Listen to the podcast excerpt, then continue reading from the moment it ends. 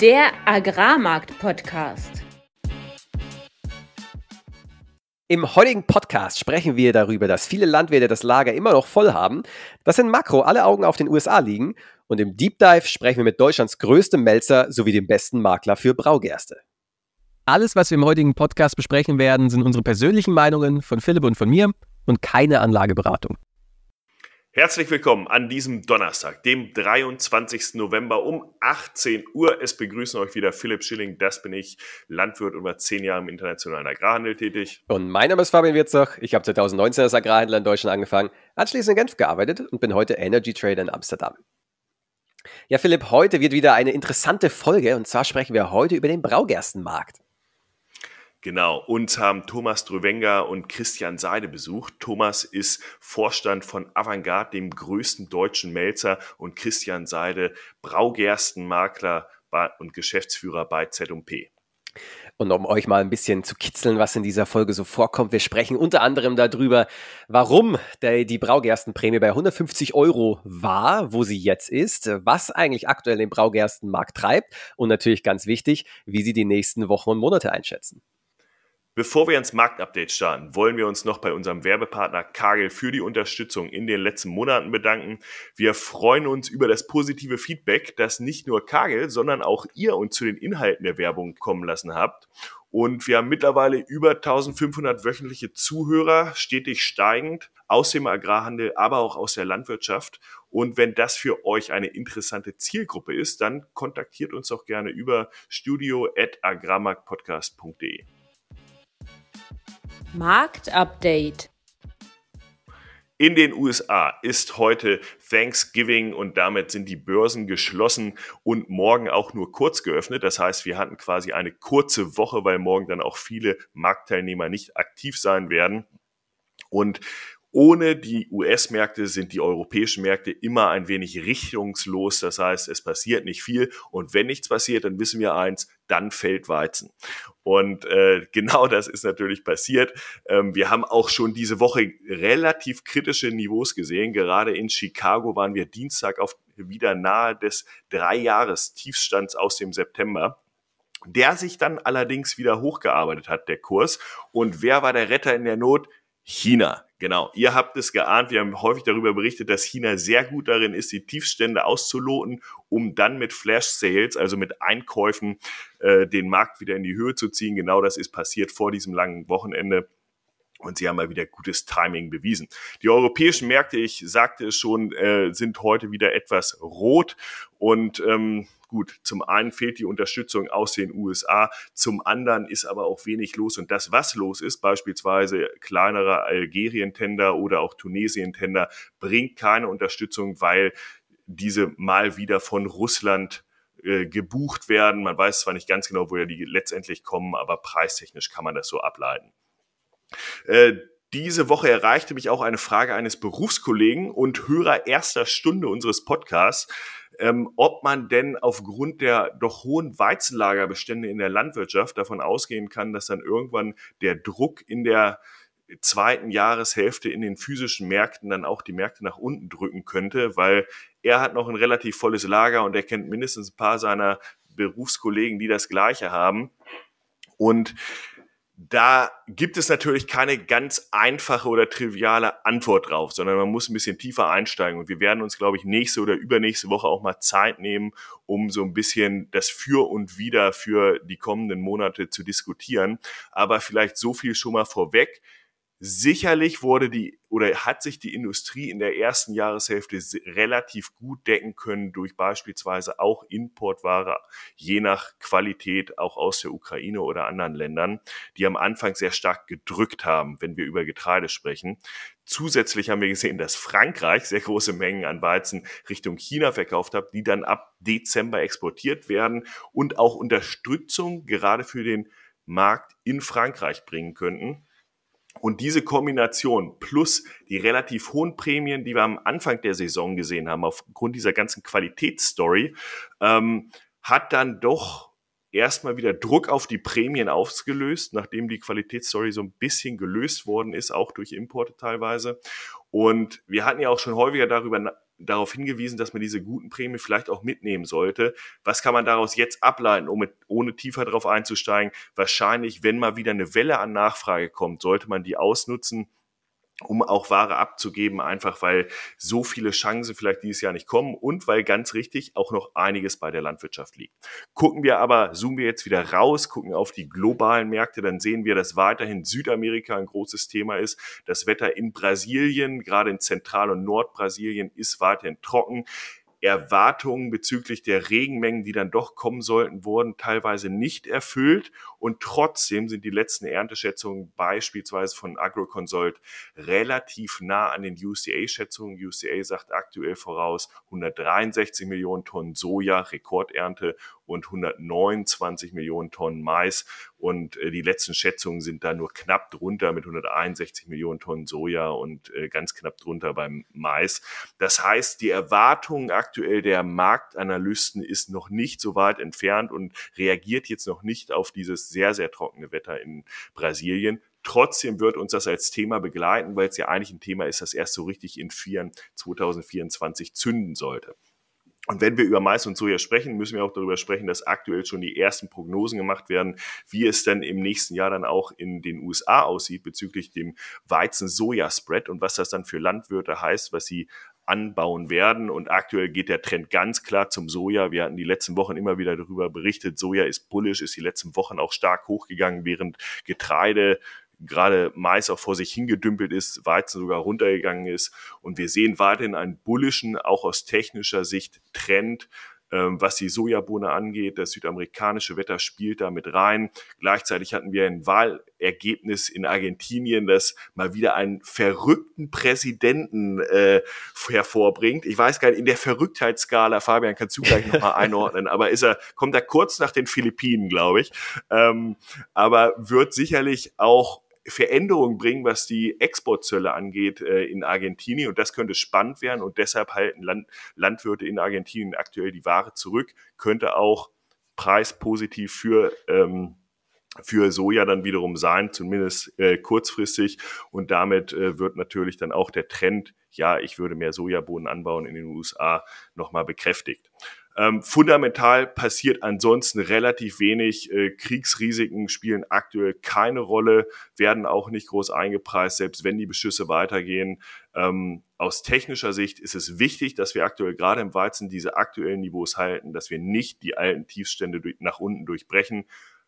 Wir scheinen in den USA da einen kleinen Gegentrend gesehen zu haben, aber es bleibt extrem spannend und immer wenn du denkst, es kann nicht mehr verrückter kommen, kommt ein Typ mit einer Motorsäge und wird Präsident von Argentinien und damit ab zu dir, Fabian. Ich weiß gar nicht, wie ich das jetzt aufnehmen soll. ich glaube, ich lasse. Jetzt muss man vielleicht gleich zu Anfang einordnen. Der Typ hat einen Wahlkampf gemacht und online Videos hochgeladen, wo er mit der Motorsäge rumläuft und gesagt hat, er will eine Behörde nach der anderen absägen und äh, einen extrem freiheitlichen, kapitalistischen Kurs fahren. Jetzt muss man aber dazu sagen, der Kerl hat äh, eine Minderheit an Sitzen. Das heißt, dass er tatsächlich dann auch was bewirkt, ist recht unwahrscheinlich. Zumindest diese Radikalmarktreform, äh, sage ich mal, wird auf jeden Fall nicht kommen. Und äh, ja, bleibt auch spannend, wie das dann, dann für die Landwirtschaft, Exportzölle und so weiter, was da die Konsequenzen sind, weil er eben keine Mehrheit hat. So, zurück zum Makro. Wenn nichts passiert, dann fällt Weizen und in Makro steigen dann die Aktien. Und das haben wir diese Woche gesehen. Die Aktien sind munter noch weiter nach oben getrieben worden von entweder, entweder waren es Short Squeezes oder Leute, die jetzt im Urlaub sich dachten, ey, was könnte ich denn machen? Dann lass doch mal ein bisschen Aktien kaufen. Und deswegen, äh, ja, eineinhalb Prozent nach oben in Aktien. Euro-US-Dollar ist ein halbes Prozent tatsächlich noch gestiegen auf 1,09 im Vergleich zur Vorwoche, bildet hier aber jetzt ein Top auf. Und der spannendste Markt in den vergangenen Tagen war der Ölmarkt, der mittlerweile bei 76 US-Dollar ist. Zur Erinnerung, wir waren vor zwei Monaten noch bei über 90. Und die Historie war ja, die Nachfrage zieht wieder an, die OPEC reduziert aber die Produktion, Preise gingen auf über 90 und dann auf einmal kam so dieses Fragezeichen, oh shit, die EU-Wirtschaft ist eine Katastrophe, China kommt doch nicht so wie gedacht und die USA, ja, so ein bisschen so ein Fragezeichen jetzt, äh, ob diese sta extrem starke Wirtschaft jetzt noch weiter anhält. Jetzt sind wir runtergegangen auf 76 Dollar pro Barrel und jetzt ist gerade also ein entscheidender Moment für den Markt, weil am Wochenende wäre eigentlich das nächste OPEC-Meeting gewesen. Der Markt hat erwartet, dass es zu weiteren Senkungen der Produktion kommt, die IEA, das ist die International Energy Agency, die sieht einen Überschuss in 2024, selbst bei weiteren Senkungen. Das heißt insgesamt recht bärische Ausgangslage schon mal für dieses Meeting. Und jetzt kam der, naja, Schocker, nämlich, dass dieses OPEC-Meeting, dass dieses OPEC-Meeting jetzt verschoben worden ist um, um eine Woche. Und der Markt hat es interpretiert als, okay, sie können sich nicht einigen, dass sie die Produktion senken. Von daher geht es erstmal weiter wie gehabt und dementsprechend dann abverkauft. Jetzt habe ich vorhin aber gesagt, dass der Markt bei 76 Dollar ist, was 3,8 Prozent höher ist als vor einer Woche am Donnerstag, als wir aufgenommen haben. Und das lag daran, dass es im Vorfeld eben diese Hoffnung gab, dass gekürzt wird, die jetzt nicht kam. Und jetzt ist der Markt wieder back im Abwärtstrend.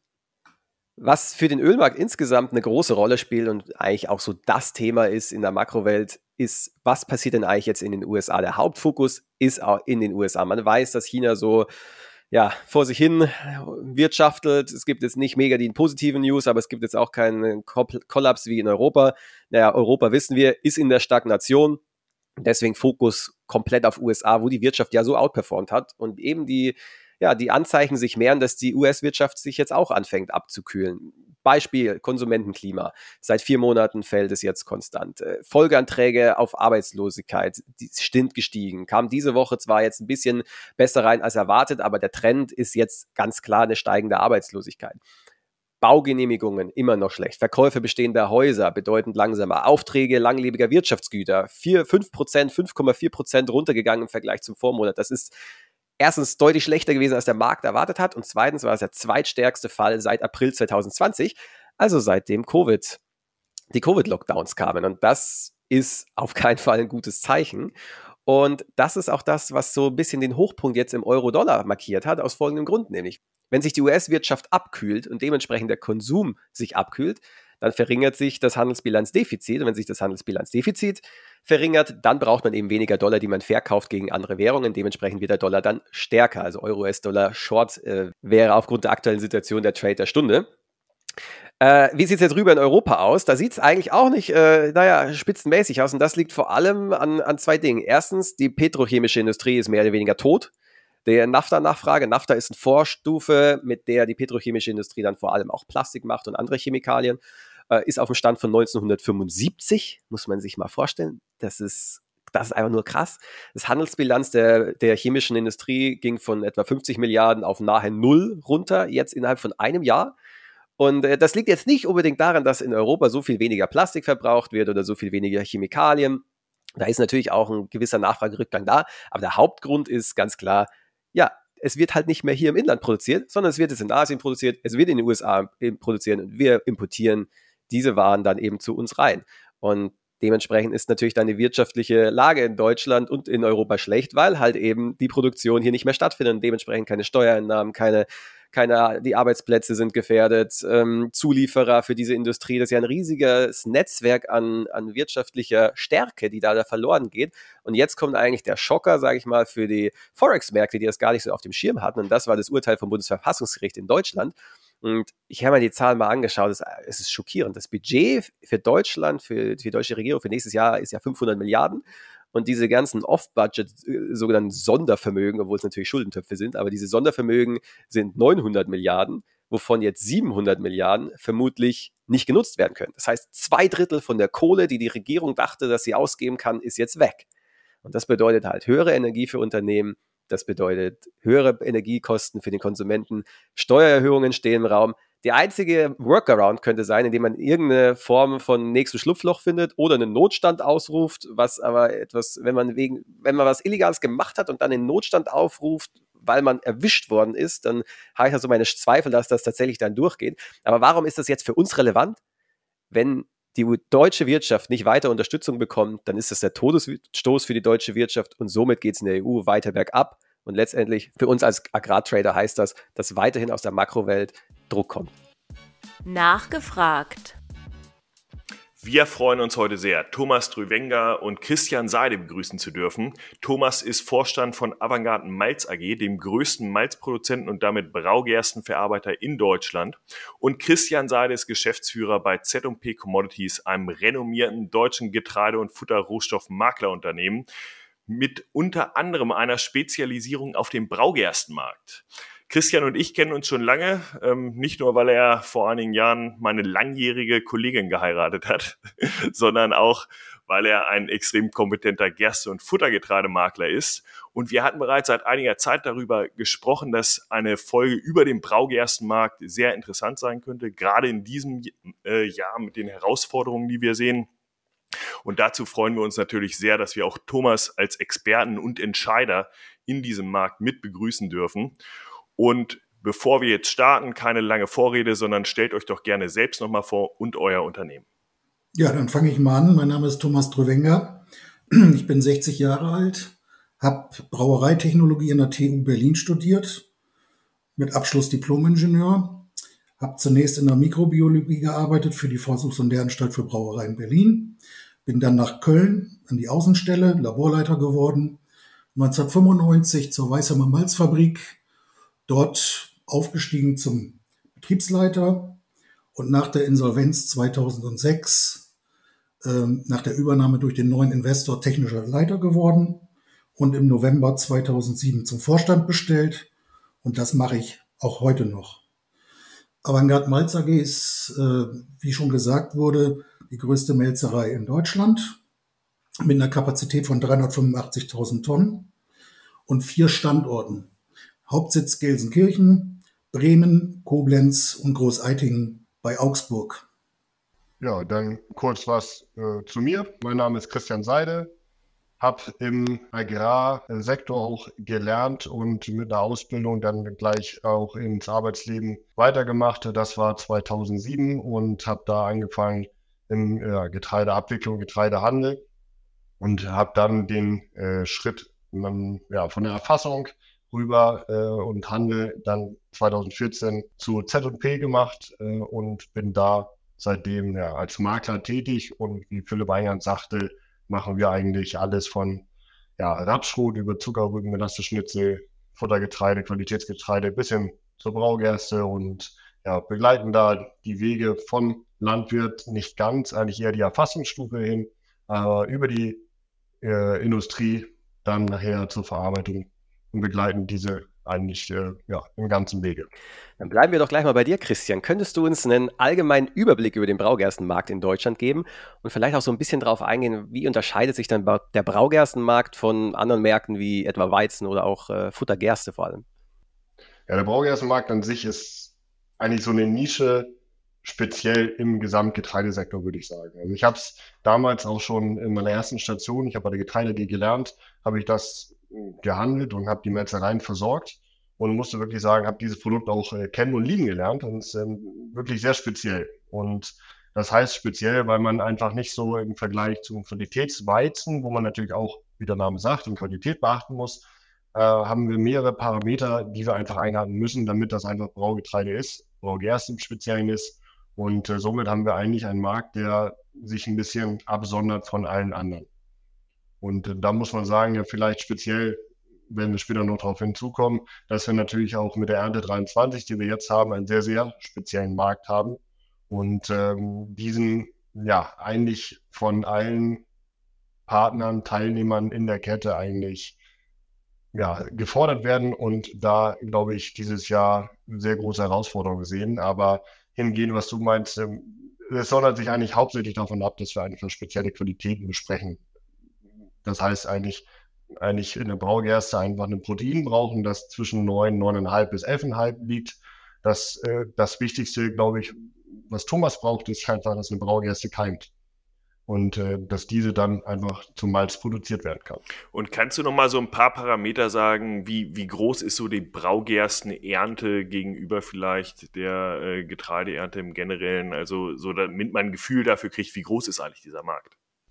Wenn wir in Deutschland ähm, darüber sprechen, dann haben wir in normalen Jahren eigentlich eine Produktion zwischen 1,8 bis 2 Millionen Tonnen und haben eigentlich selber auch immer noch einen Bedarf ähm, von, von diesem Brau oder von dieser Braugerste eine Selektionsrate, oder Sommergerste, sage ich mal spezieller, äh, eine Selektionsrate von 60 Prozent.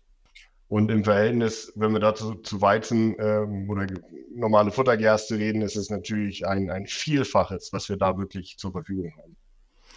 Und äh, das heißt, wenn du von 60% Selektion sprichst, dann sagst du quasi, also theoretisch haben wir 2000, äh, 2 Millionen Tonnen, aber davon werden nur 60% tatsächlich für Braugerste verwendet und der Rest geht dann in Futtergerste oder wie muss man sich das vorstellen? Hm, davon ist von den 2 Millionen Tonnen sind dann wirklich, äh, würde ich dann grob sagen, haben wir dann 60 Prozent Braugerstensorten, weil viel wird ja auch Sommer Futtergerste angebaut und äh, diese, ja, kann man natürlich, das sind meistens ganz normale Futtergerstensorten, die kann man nicht benutzen zu Braugerstenzwängen. Und wenn wir dann Richtung Industrie schauen, Thomas, ähm, kannst du uns mal einen groben Überblick geben, wie ist eigentlich die Malzindustrie in Deutschland aufgestellt und woher bezieht ihr eure Produkte? Ja, also die Malzindustrie in Deutschland ist sehr kleinteilig aufgestellt im Vergleich zu unseren Nachbarn zum Beispiel. Ähm, in Deutschland gibt es 28 Melzereien. Im Vergleich, wenn wir jetzt mal die großen sehen, äh, in Frankreich, Belgien, dort tummeln sich drei bis vier. In England, Schottland sieben, Tschechien sechs. Also es ist hier sehr, sehr mittelständisch geprägt in Deutschland, sehr regional verteilt. Und langfristig ist da natürlich auch ein Problem das hängt damit zusammen, äh, Melzereien sind energieintensiv und wir haben alle die Aufgabe, ja, auf erneuerbare Energien umzustellen, weil wir sonst weltweit auch nicht mehr konkurrenzfähig sind in zehn Jahren. Das ist die große Herausforderung auf dem Energiebereich. Bei der Braugerste ist es eben so, dass wir versuchen müssen, unsere Landwirte bei der Stange zu halten. Und da kommen wir bestimmt gleich noch zu. Was machen wir ähm, mit der Ernte 23? Wie gehen wir da vor? Wie helfen wir in der ganzen Lieferkette. Und äh, das ist so das grobe ähm, Problem in Deutschland. Und da glauben wir auch, dass der ein oder andere Melzer vielleicht in zehn Jahren nicht mehr da ist oder übernommen wird, etc.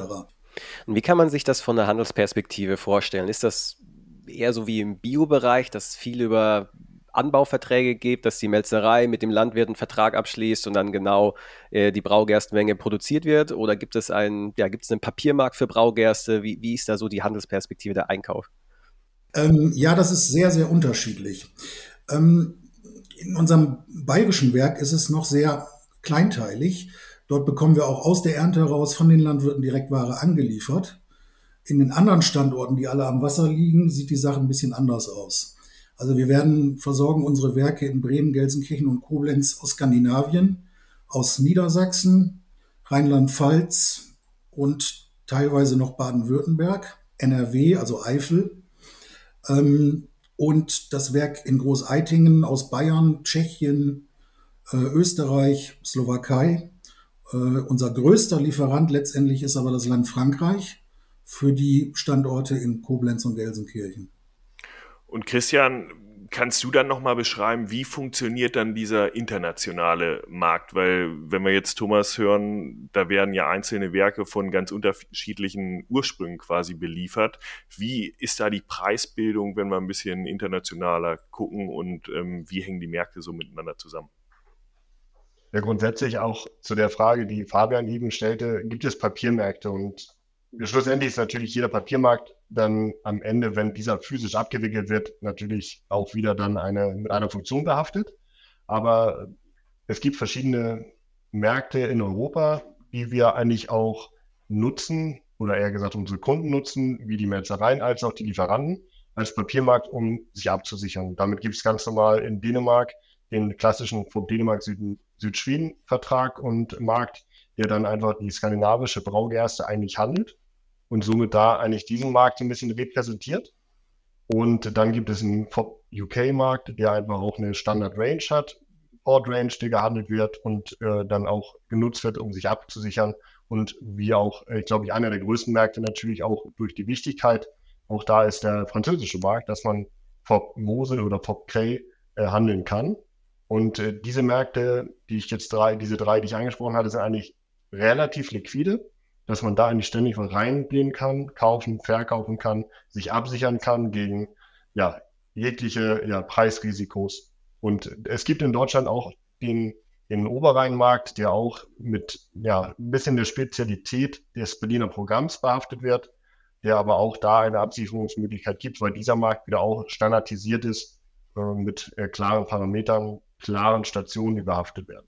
Und so bildet sich dann eigentlich dann wieder die Möglichkeit, europaweit verschiedene Märkte miteinander zu vergleichen. Auf der einen Seite Skandinavien, der ähm, ein Preis, bleiben wir in der aktuellen Ernte, um einfach mal was zu nennen, um die 300 liegt für eine Basis November. Und da gibt es natürlich die Relation, ähm, dass ich diesen natürlich dann nach Bremen, Rostock oder auch Hamburg bringen kann.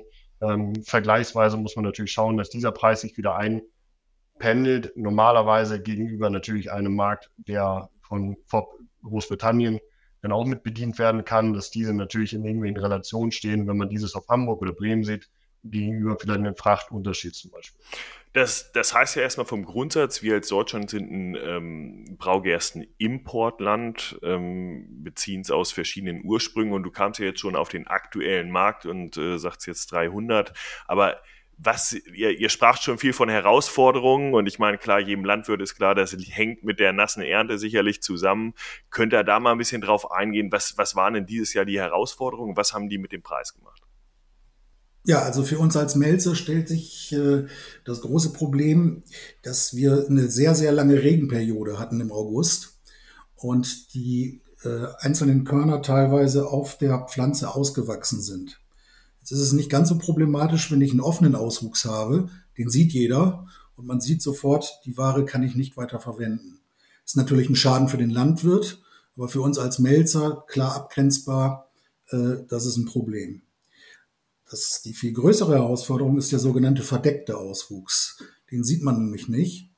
Äh, das bedeutet, der Blattkeim fängt unter der Spelze an äh, zu wachsen.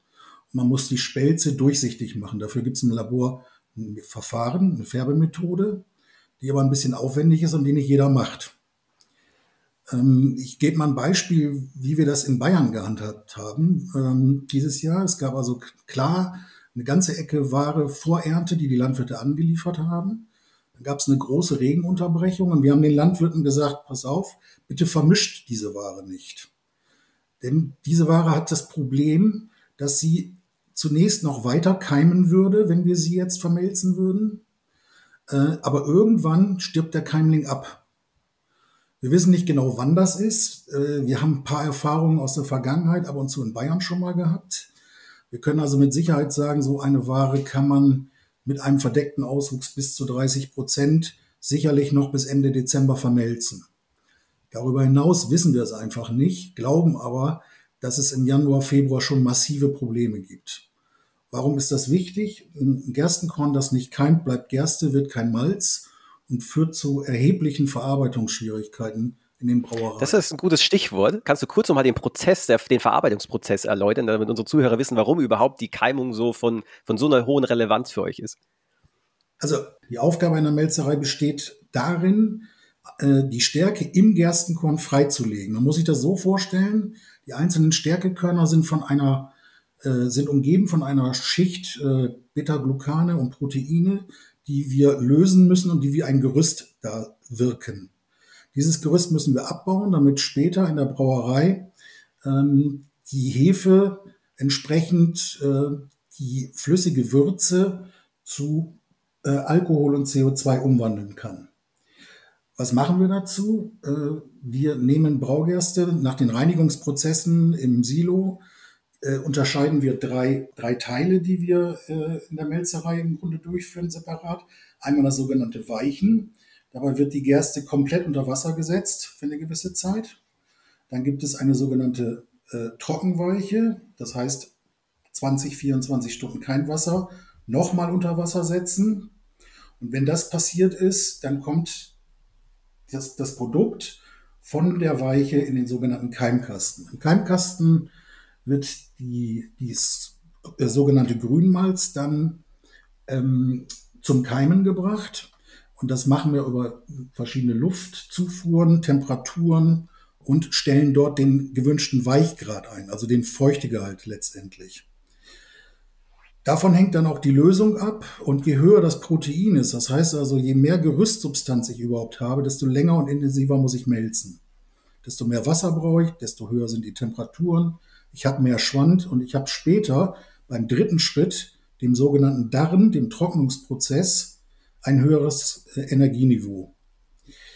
Äh, man muss sich das so vorstellen, wir haben, im, wenn wir auf die Darre gehen, einen Weichgrad ungefähr von 40, 42 Prozent und trocknen das Ganze auf 4 Prozent runter. Mhm. Das heißt, daher kommen auch die enormen Energiemengen, die wir brauchen. Daher auch der Umbau zu erneuerbaren Energien absolut notwendig. Und wenn man sich das jetzt plastisch vorstellt, dann, dann hat man so den Milestorm, äh, ja, den man sieht und dann die unterschiedlichen Lagen, die dann immer wieder nach unten wandern und äh, getrocknet und befeuchtet werden. So aus Laiensicht jetzt. Ja, das muss, das ist, das, also in der Regel ist es so, dass ein Turm existiert. Oben sind die Weichen, darunter sind die Keimkästen. Mhm. Die Darren sind allerdings separat, weil eine Darre muss möglichst einen sehr großen Durchmesser haben, größer als, äh, als, bei, als bei den Keimkästen der Durchmesser ist, weil ansonsten die Energie, der Energieaufwand durch den Gegendruck viel zu hoch ist von den Ventilatoren. Deswegen möglichst einen großen Durchmesser, niedrige Schichthöhe, das spart Energie. Und jetzt haben wir im Weizenmarkt, da waren ja ähnliche Probleme jetzt durch die lange Regenphase in der Ernte. Und da sieht man aber durchaus, dass dann äh, nach der Ernte Mühlen, Stärke, Industrie und so weiter in der Lage sind, schlechtere Qualitäten dann doch anzunehmen und zu verarbeiten, wahrscheinlich häufig auch in Gesprächen mit Kunden, weil das natürlich auch die Qualität des Endprodukts verändert. Ähm, wie ist das auf Melzereiseite? Könnt ihr reagieren oder ist es dann No-Go, weil einfach mhm. nichts mehr keimt? Das hätte ich gerade noch zu Ende gebracht, äh, wenn Fabian nicht äh, dazwischen gefragt hätte. Das mache ich jetzt aber gerne. Also was wir dann mit den Landwirten vereinbart haben, ist dann exemplarisch. Wir haben die gebeten, bring uns bitte Muster, aber vermischt diese Waren nicht. Die Vorregen, Vorregenernte und Nachregenernte. Und wir gucken, was wir machen können. Dann haben wir geschaut, wie sieht der verdeckte Auswuchs an und haben ein Zeitfenster geöffnet. Das war der ganze Oktober, wo wir den Landwirten gesagt haben, wir nehmen eure Ware an, reduzieren den Preis um 30 Euro. Das war bei einer Braugerstenprämie von 150 Euro für die Landwirte trotzdem ein Segen, denn sie mussten es nicht als Futtergerste vermarkten. Mhm. Da waren uns sehr viele Landwirte auch sehr dankbar, dass wir das so gemacht haben. Und ich denke, viele unserer Mitbewerber haben das auch gemacht. Da gab es ein, ein paar Ausnahmen, aber das war die absolute Minderheit. Denn wir wollen die Landwirte natürlich bei der Stange halten. Ist völlig klar, wir wollen nicht alles äh, importieren. Und wir brauchen den Braugerstenanbau in Deutschland. So, wir können, mit, wir können mit so einer Ware was machen. Wie gesagt, bis Dezember, Januar, dann sind wir selber unsicher. Deswegen werden wir so eine Ware vorne reinnehmen, vorne vermelzen und vorne auch an die Brauereien ausliefern. Das ist an die Brauereien auch kommuniziert. Christian, wie sieht das aus deiner Perspektive aus, aus Maklerperspektive? Prämien für Braugerste im vergangenen Jahr, wo liegen wir aktuell und vielleicht auch so ein bisschen, wo denkst du, wird es in den nächsten Monaten vielleicht hingehen? Ja, aus der Prämiensicht haben wir in ganz normalen, ich sag mal nur nach 15 Jahren, Prämien von Braugerste von 40, 50 Euro über der Futtergerste. Und damit können alle eigentlich relativ gut arbeiten. Die kriegen eine vernünftige Prämie dafür, dass sie ein spezielles Produkt anbauen, sich darum kümmern, dieses Produkt als Landwirt führen und äh, dann auch dafür sorgen, dass es ein Braugäste wird. Jetzt haben wir natürlich in diesem speziellen Jahr eine Entwicklung, die ja sondergleichen ist. Das heißt, wir haben aktuell Prämien von, ja, wie Thomas eben sagte, äh, von, von 100 äh, bis 150 Euro und in einigen äh, Regionen, zum Beispiel dem Oberrhein, wo ich sagte, ja, wir haben eine speziellere ja, Braugersten-Situation, weil da eine äh, Berliner Programmsorte äh, ja, besprochen wird. Und da haben wir teilweise Prämien von 200 Euro über dem Futtergerstenmarkt. Und das ist natürlich dann, wenn du dann Abstiege hinnehmen musst, verkraftbar. Aber andersrum, wenn es nur eine Futtergerste ist, ein größerer Fall. Und momentan aus meiner ja, neutralen Sicht als Makler würde ich sagen, werden wir in der Erde 23 sehr, sehr viel von ja, der Abwicklung bis nachher ja, Ende des Jahres, Ende der Kampagne eigentlich, bis nächstes Jahr, bis die neue Ernte kommt, diesen Abwicklungsprozess mit begleiten, viel Kompromisse finden müssen, viele Alternativen finden müssen, weil einfach Qualitäten wie Thomas auch sagte, vielleicht ausfallen können. Keiner weiß, wann diese ausfallen, ob sie ausfallen. Vielleicht haben einige Partien nachher wirklich, ich sage wirklich mal Glück, dass diese bis zum Ende durchhalten und das passt. Einige vorher keine Keimenergie mehr haben. Aber dann müssen wir uns als Makler mit darum kümmern, Lösungen zu finden, Kontrakte auszuwaschen, Alternativware aus Frankreich bringen oder ähm, eine Sommergerste ersetzen mit einer Winterbraugerste etc. Und da noch eine kurze Nachfrage, weil wir hatten im Vorgespräch mal darüber gesprochen, dass jetzt ja auch so eine ganz äh, spezielle Marktphase gerade ist, weil es sich entscheidet oder vielleicht abzeichnet, wie es denn um die dänische Braugerste steht. Kannst du das nochmal sagen, wa warum das überhaupt so kommt und äh, was das bedeutet? Ja, wir hatten eigentlich die Situation ja, wie wir vorhin ja auch schon sagten, dass die Ernte eigentlich relativ verregnet war. Und umso weiter wir im Norden Deutschlands, aber auch im Norden Europas gegangen sind, war eigentlich das während der Ernte überall gleich, dass immer wiederkehrende Regenschauer die Ernte unterbrochen haben und somit eigentlich viel Ware verregnet war. Es war ein sehr, sehr großer Aufwand von den Erfassungsunternehmen, diese Ware von den Landwirten zu separieren. Und da natürlich der Versuch gewesen, wie auch Thomas eben sagte, Vorregenware erstmal sowieso auf der einen Seite zu separieren und dann im anderen Schritt die Ware, die in der Ernte verregnet kam, auch schon wieder zu separieren in verschiedensten Schritten. Das heißt auch, dass man da speziell im skandinavischen Bereich Probleme hatte mit höheren Proteinen und dass man da auch wieder separiert, also von höheren Proteinen teilweise äh, ja, zwischen 9,5 bis 10, von 10,5 bis 11,5, von 11,5 bis 12,5 und alles über 12,5 vielleicht sogar noch bis 13 und dann versucht aus diesen verschiedensten Sachen nachher auch das als Braugäste natürlich zu vermarkten. Und dadurch, dass so ein großer Aufwand nachher da war oder bisher immer noch da ist, ist es schwierig gewesen, ein klares Bild sich zu machen über die Qualitäten wirklich, die da sind. Und dieses Bild, glaube ich, wurde in den letzten Wochen immer ein bisschen klarer. Und ähm, man hat gesehen, dass wirklich, ja klar, das, was wir befürchtet haben, eingetreten ist. Viel Braugerste leider in einem entweder sehr hohen Proteinbereich ist, der nicht mehr nutzbar ist für eine Melzerei, oder ähm, eine größere Herausforderung darstellt, wenn man sagt, die liegt über den normalen Spezifikationen oder komplett rausfällt halt. Und dann müsste man sich darum kümmern, Alternativen zu zeigen.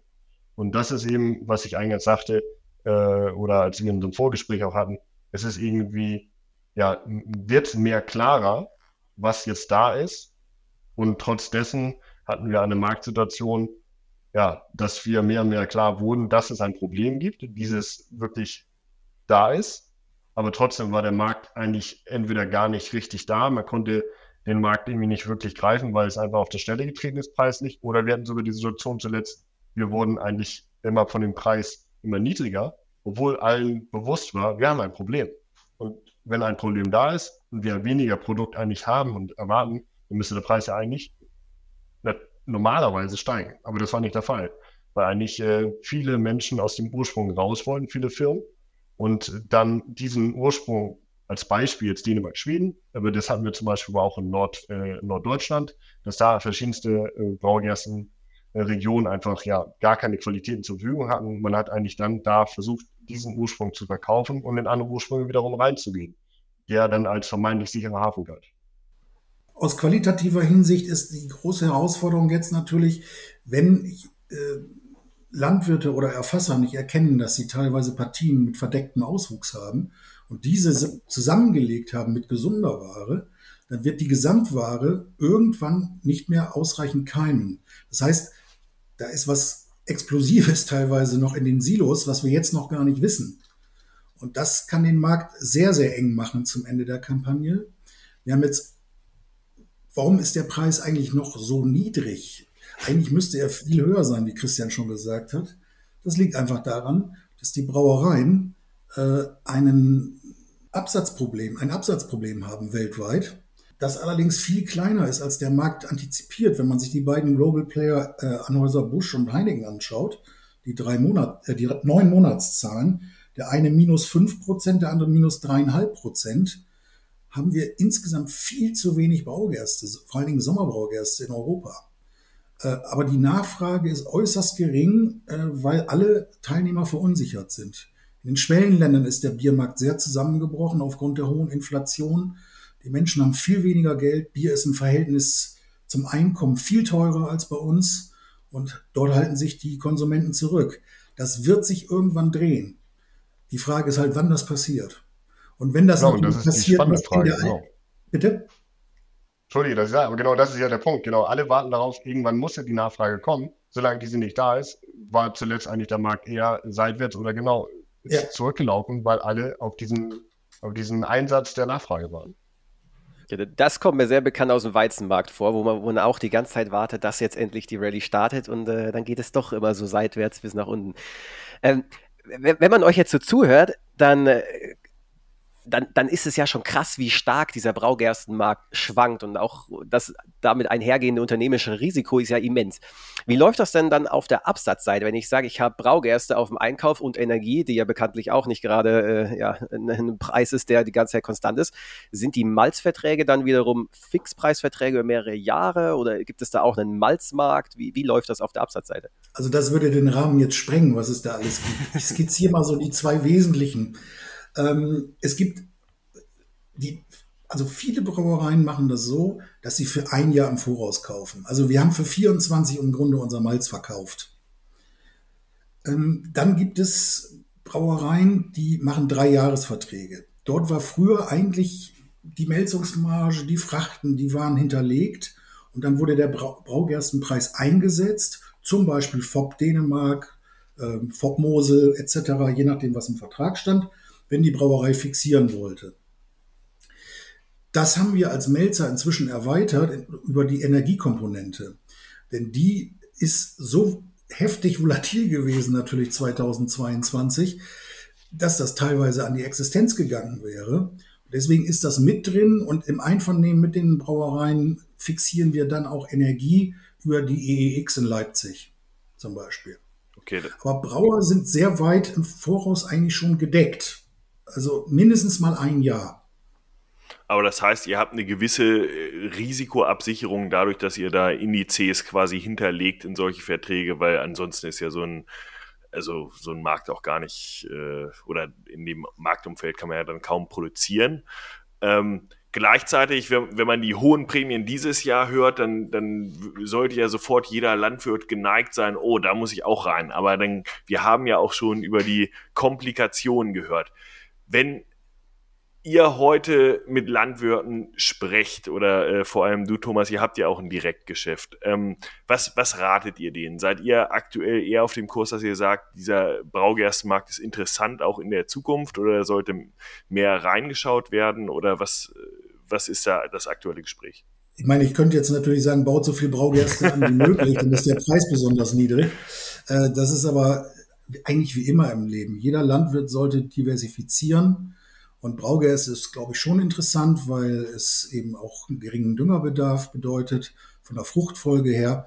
Also eine Beimischung zu dem, äh, wenn der Landwirt das kann, natürlich auch von, der, von, von seinen Flächenmöglichkeiten. Ja, also Braugerste ist eine interessante Frucht, weil es eben auch gute Prämien gibt. Und wenn man vernünftige äh, Melzereien hat, äh, dann wird man auch immer Kompromisse finden. Und Christian, du von der Marktperspektive jetzt, was, was du auch äh, außerhalb Deutschland siehst, wo, wo geht da der Trend hin oder siehst du da äh, auch eine, eine Zunahme des, des Anbaus? Die Nachfrage wird ja wahrscheinlich relativ konstant sein, könnte ich mir vorstellen.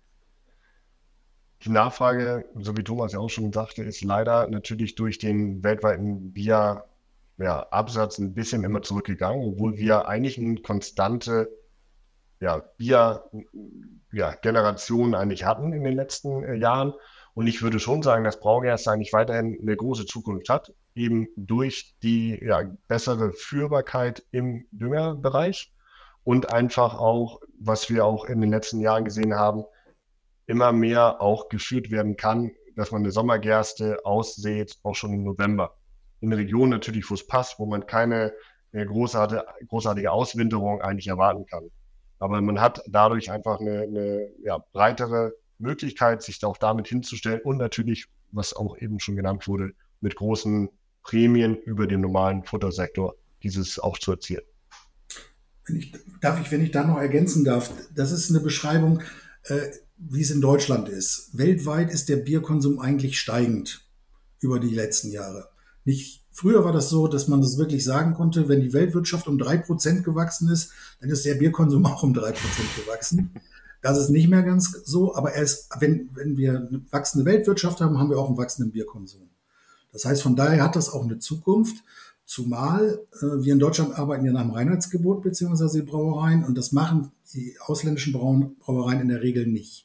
Das hat sich aber geändert. Es gibt jetzt durchaus Brauereien, die fahren mit 100% Malz und sind damit sehr, sehr erfolgreich, weil das Bier einfach besser schmeckt. Das ist einfach so. Ja, weil das, die Aromakomponenten kommen aus dem Malz und äh, das haben jetzt die, der, hat die ein oder andere Brauerei für sich entdeckt. Und das hat den Malzmarkt auch so stark gemacht in den letzten Jahren. Jetzt müssen wir halt sehen, was passiert nach diesem Jahr, wenn sich alle mal wieder beruhigt haben und die Bestände abgebaut sind. Ich glaube fest an den Turnaround. Besser hätte man das Gespräch nicht abschließen können. Ähm, vielen Dank, Thomas. Vielen Dank, Christian, für diesen Einblick in einen sehr komplexen Markt, aber mit dieser hohen Volatilität der Prämien und der Preise natürlich auch super spannend. Ähm, ich glaube, nicht nur Landwirte, sondern auch Händler ähm, sind da sicherlich sehr interessiert an diesen Einblicken und vielen Dank euch erstmal dafür, dass ihr heute hier wart. Vielen Dank für die Möglichkeit. Hat Spaß gemacht. Gerne wieder. Vielen Dank auch von meiner Seite. Wenn euch die heutige Podcast-Folge gefallen hat, dann lasst uns gerne einen Like, einen Kommentar auf Instagram da, teilt die Folge und wenn ihr spannende Interviewgäste habt oder selbst gerne einmal in die Show kommen wollt, dann schreibt uns über Social Media oder an studio.agrarmarktpodcast.de.